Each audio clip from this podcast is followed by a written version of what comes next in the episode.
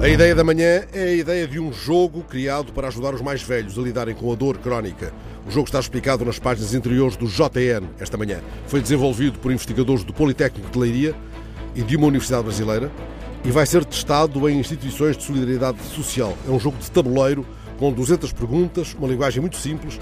Coloca os mais velhos em papéis como o do farmacêutico que tenta atender alguém que se queixa de muitas dores, trabalha contra o uso excessivo de medicamentos, promove a motivação para o exercício físico. É um jogo para a qualidade de vida. Importante, tanto mais quanto contraria aqueles que fazem da qualidade de vida dos outros um mero jogo de palavras ou de políticas.